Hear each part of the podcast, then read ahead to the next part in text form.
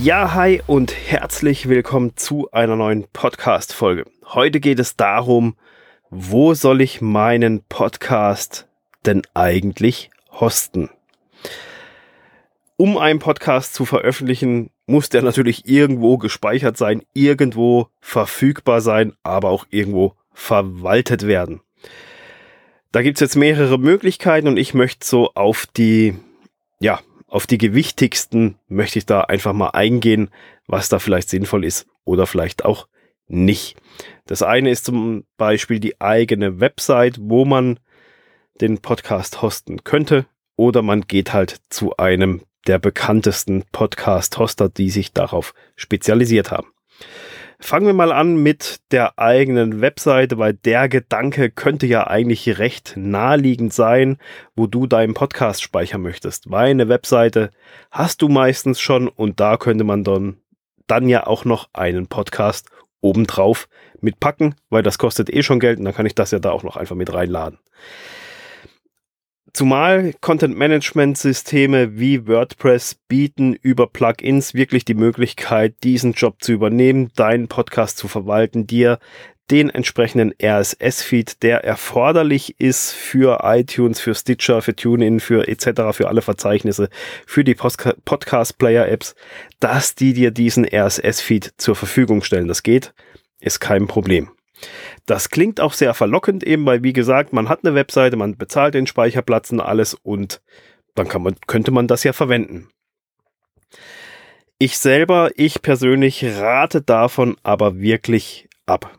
Und das hat schlichtweg den Grund, dass sämtliche durchschnittliche Webhosting-Pakete nicht darauf ausgelegt sind, einen Podcast zu verwalten und die notwendigen Ressourcen zur Verfügung stellen, die notwendige Bandbreite zur Verfügung zu stellen, weil sehr oft ist es so, dass Webhosting-Pakete, die teilt man sich ja mit vielen hundert Leuten und ja, das, das gibt das System einfach nicht her. Ein weiterer Punkt ist, dass viele Website-Hoster das in den Standardpaketen in den AGBs gar nicht erlauben, und gestatten, dass man solche Streaming-Sachen oder Sachen wie, wie ein Podcast, dass man solche datenaufwendige Sachen da mit integriert und verwaltet. Und im schlimmsten Fall könnte es dazu passieren, kommen, passieren, könnte es dazu kommen, dass dein Website-Hoster dir einfach mal die Webseite sperrt und runterfährt. Und das ist halt ja, das ist, äh, geht gar nicht, wenn die Webseite dann einfach mal down ist für 24, 48 Stunden, bis man es dann wieder geklärt hat. Da muss man den Podcast umziehen, etc. Hat man einen Haufen Theater an der Backe, den man gar nicht haben möchte. Ein bisschen was anderes ist es natürlich, wenn man einen eigenen Server hat, der aber dann halt auch entsprechend Geld kostet. Dann ist es aber von der Bandbreite und den Ressourcen her ist es wieder was ganz anderes. Aber das ist nicht das Einzigste, weil ein größeres Webhosting-Paket, da kann man mit dem Hoster sprechen und sagen, hier, pass auf, ich habe das und das vor, was kostet das? Das ist ja eine Sache, die könnte man ja machen. Ein weiterer Punkt ist aber, wenn irgendwann mal irgendetwas sein sollte, sei es mit dem Feed oder mit irgendwas, was mit dem Podcast zusammenhängt, dann hast du keine Hilfe weil Website-Hoster sind auf Websites spezialisiert, spezialisiert und nicht auf Podcasting. Wenn du dann irgendein Theater, irgendein Problem hast, dann kann es passieren, dass dir da keiner helfen kann und dir keiner irgendwelche Tipps geben kann. Und dann stehst du da und musst selber gucken, wie du da wieder rauskommst. Und das kann ganz schön blöd und ja, es kann einfach total blöd sein. Mehr kann man dazu eigentlich nicht sagen, weil wenn dann einfach mal eine Woche lang weiß, durch irgendwelchen Theater, durch irgendwelche Mist, der passiert ist, eine Woche lang der Podcast nicht verfügbar wäre, der ganze Feed down ist, dann ist das richtig, richtig, richtig übel.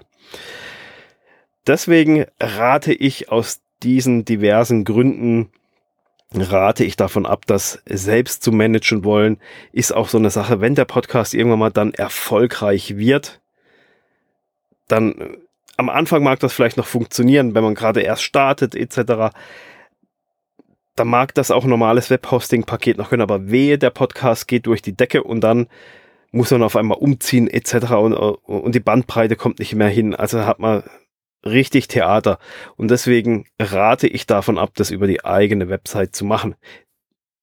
Letztendlich ist ein Podcast ein Marketingkanal. Die Website ist es genauso. Und eine Webseite hostest du ja auch nicht auf deinem Laptop oder deinem alten 486er Rechner zu Hause unterm Schreibtisch oder so die Website gibst du ja auch an einen Hoster ab und sagst, hier verwaltet das bei euch, weil ihr kennt euch damit aus. Und bei euch weiß ich, dass es funktioniert und dass das Ding immer erreichbar ist. Genauso sehe ich das auf dem Bereich Podcasting. Dasselbe mit YouTube-Videos. Der Name sagt schon, man sagt schon umgangssprachlich YouTube-Videos. Videos hostet man in aller Regel auch nicht auf der eigenen Seite, sondern man lädt sie zu YouTube hoch. Klar, da hat man noch den Aspekt der Werbung und der, der Reichweite von YouTube, aber eben auf der eigenen Webseite macht das, macht das auch keinen Sinn. So. Kommen wir zu speziellen Webhosting, äh, Webhosting sage ich jetzt schon, zu speziellen Podcast-Hosting-Anbietern. Welche gibt's denn da? Beziehungsweise, wenn ich sie alle aufzählen würde, würde ich wahrscheinlich heute nicht mehr fertig werden. Aber wer, was sind denn so die bekanntesten und welche würde ich, welchen würde ich jetzt eventuell empfehlen? Und ja, da möchte ich einfach mal kurz jetzt noch ein bisschen drauf eingehen. Der für Deutschland in meinen Augen bekannteste mittlerweile ist Podigy. Und Podigy ist so, ja, ich würde jetzt mal sagen, so beinahe, nicht ganz, aber so beinahe so die deutsche One-Click-Lösung für Podcaster. Man muss die Datei hochladen, kann die über äh, auf Phonic äh, ist da ist da fest integriert, komme ich gleich noch zu. Ähm, ja, man lädt die Datei hoch, haut den ganzen Text und Kram und Zeug und Sachen rein und dann macht den Rest Podigy. Also es ist wirklich ist recht intuitiv, würde ich jetzt fast sagen. Ja, kommt aber immer so drauf an. Also ich tu mir, ich selber, ich kenne Podigy auch, weil wir unseren Gemeinschaftspodcast dort laufen haben. Ich kenne aber auch Libsyn zum Beispiel, weil ich dort meine eigenen Podcasts hoste. Von dem her kenne ich diese beiden Plattformen extrem und kann da halt auch dementsprechend Vergleiche ziehen. Ähm, eben das Tolle bei Podigy ist für jeden, der sich in keinster Weise damit auseinandersetzen will, sondern einfach hochladen, fertig aus, Knöpfchen drücken, Texte rein und gut ist, ist Podigy eine super Sache, weil dort eben auch das auf Phonic Tool mit fest integriert ist. Man muss sich da nicht mit auseinandersetzen, drum kümmern und sonst irgendwas, sondern da ist eine gewisse Anzahl Stunden ist da fest integriert in den auf Phonic Paketen. Und es ist, ähm, man hat einen deutschen Support, der Serverstandort ist meines Wissens auch in Deutschland.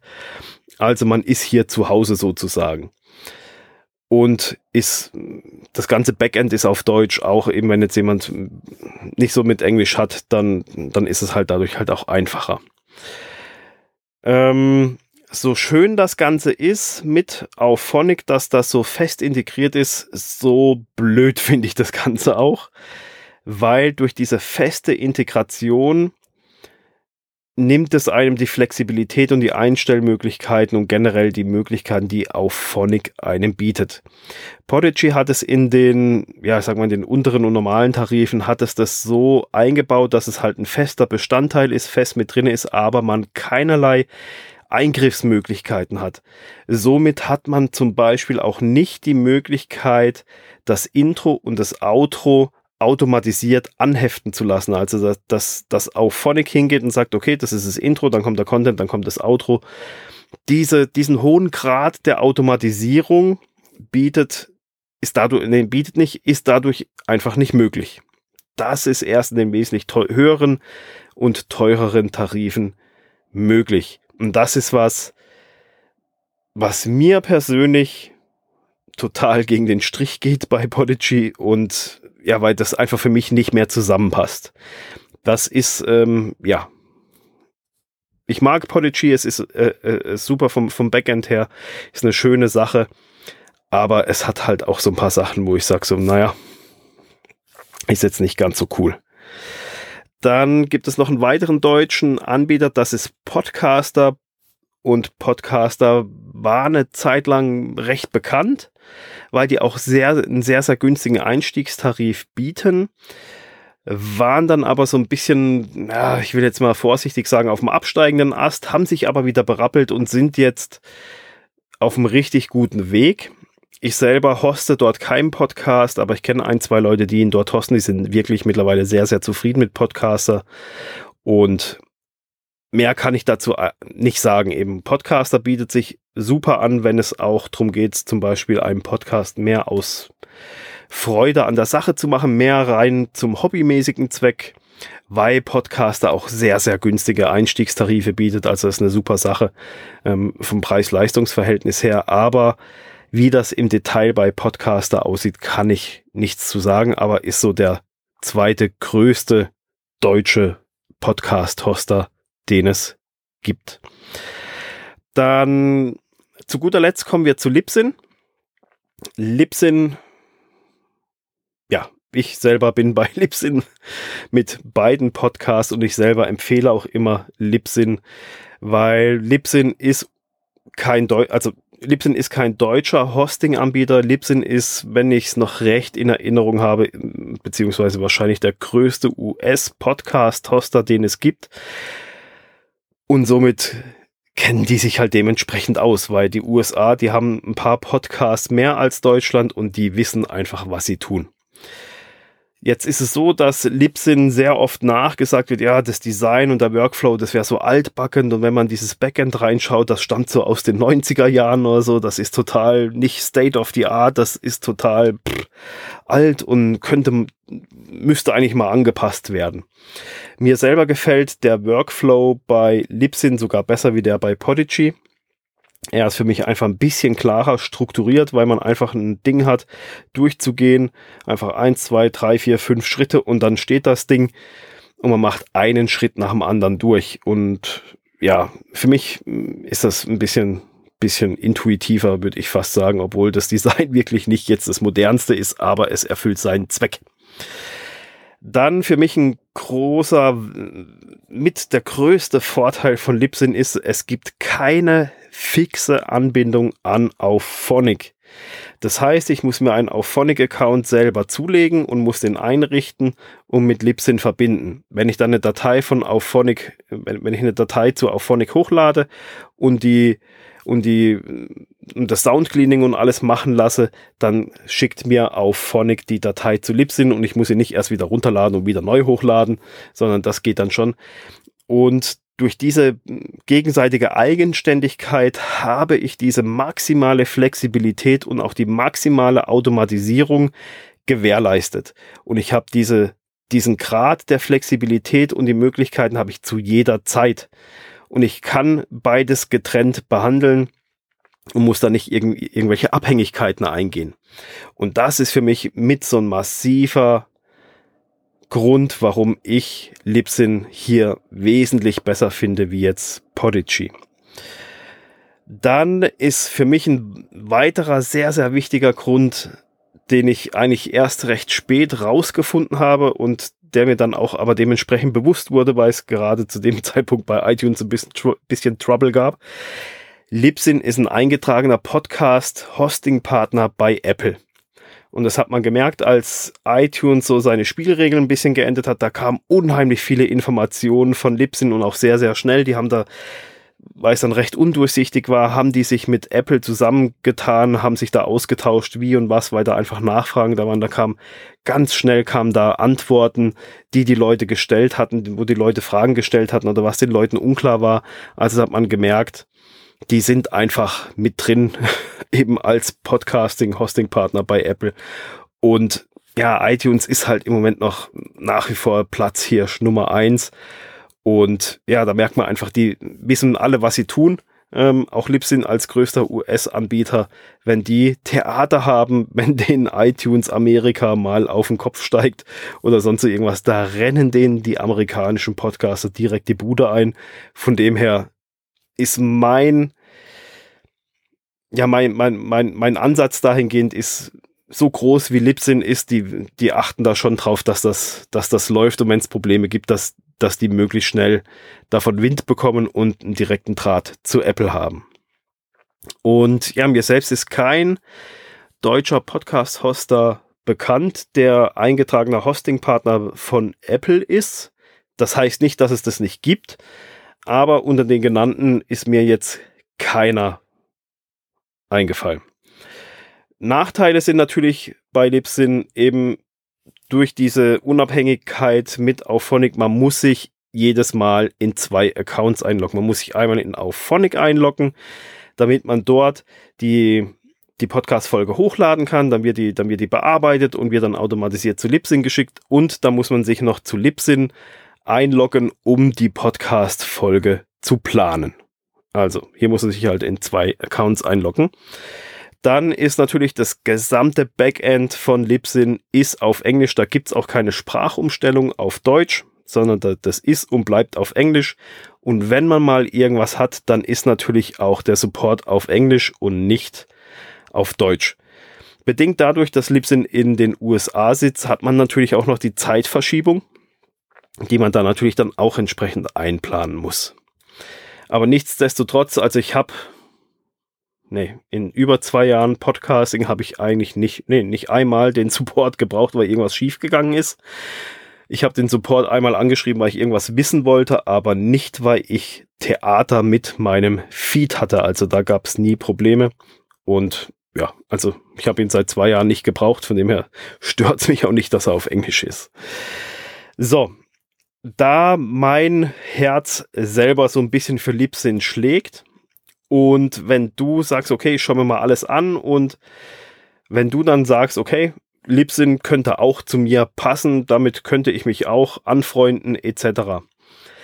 Dann, wenn du deinen Account anlegst, dann hast du bei der Registrierung die Möglichkeit, einen Promo-Code einzugeben. Durch diesen Promo-Code erhältst du den aktuellen Monat und den Folgemonat gratis. Da muss man jetzt ein bisschen aufpassen. Ähm, weil bei Libsyn ist es nämlich so, die machen an jedem ersten Tag des Monats machen die die Abrechnung des Vormonats. Deswegen sollte man den Promocode und seinen Account frühestens am zweiten eines Monats eröffnen. Das ist so ein bisschen, ja, das ist so eine Eigenart von denen, ist aber so, weil wenn man es am ersten macht, dann, dann läuft der Promocode nicht. Das ist so eine blöde Sache ein bisschen. Ähm, also machen wir es noch schnell an einem kurzen Beispiel. Wir haben jetzt Mai, ich will im Juni mit meinem Podcast starten. So, jetzt will ich den Promocode nutzen und dann muss ich hingehen und frühestens, wenn ich jetzt die volle Zeit ausnutzen will, also maximal zwei Monate quasi umsonst haben will, dann darf ich erst hingehen und frühestens am 2. Juni meinen Libsyn-Account erstellen, weil dann habe ich den ganzen Juni umsonst und ich habe den Juli umsonst. Wenn ich jetzt hingehe, wir haben aktuell zur Aufnahme der Podcast-Folge haben wir Mai. Wenn ich jetzt sage, okay, ich eröffne jetzt meinen Account, wir haben heute äh, den, den 14. Mai, zum Beispiel, ich eröffne jetzt heute meinen Libsyn-Account und gebe den Promocode ein, dann habe ich den Rest vom Mai gratis und den gesamten Juni gratis. So. Und über den Promocode kannst du eben diese Zeit gratis bekommen. Das habe ich bei Libsyn, habe ich die gefragt, eben, hey, hier, ich starte einen Podcast rum ums Podcast machen. Und wenn da Leute zu euch kommen wollen, könnt ihr da nicht irgendein kleines Goodie raushauen. Und der Promo-Code, das sind drei Buchstaben, das ist das D-O-M. Also, wenn ihr euren Account, wenn du deinen Podcast-Account bei Libsyn erstellst, dann gib einfach den Promo-Code DOM wie der Dom äh, ein und dann erhältst du bis zu zwei Monate gratis bei Libsyn.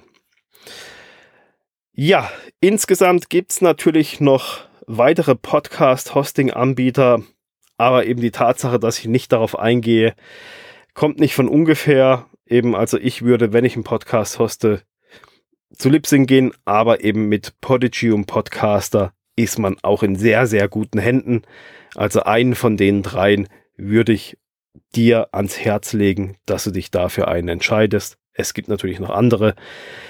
Immer wieder hört man von Anchor, aber bei Enker ist es irgendwie so, da muss man alle seine Rechte letztendlich irgendwie abgeben. Dann gibt es auch Soundcloud. Soundcloud weiß man auch nie, die, da sagt man seit Jahren, haben die rote Zahlen, da weiß man gar nicht, wie lange das noch gut geht, wie lange es die noch gibt oder eben nicht gibt. Deswegen lege ich es dir echt ans Herz. Geh zu jemandem, der sein Handwerk versteht in diesem Bereich. Und das sind für mich persönlich sind das die drei genannten. Und eben ja, wenn du einen professionellen Podcast aufbauen willst, dann entscheide dich auch für einen erfahrenen und professionellen Podcast-Hoster und nicht für irgendwas anderes, was am Ende dann doppelt so teuer werden könnte. In diesem Sinne, ich wünsche dir eine wunderbare Zeit und ich hoffe, wir hören uns dann wieder in der nächsten Podcast-Folge. Bis dann. Ciao.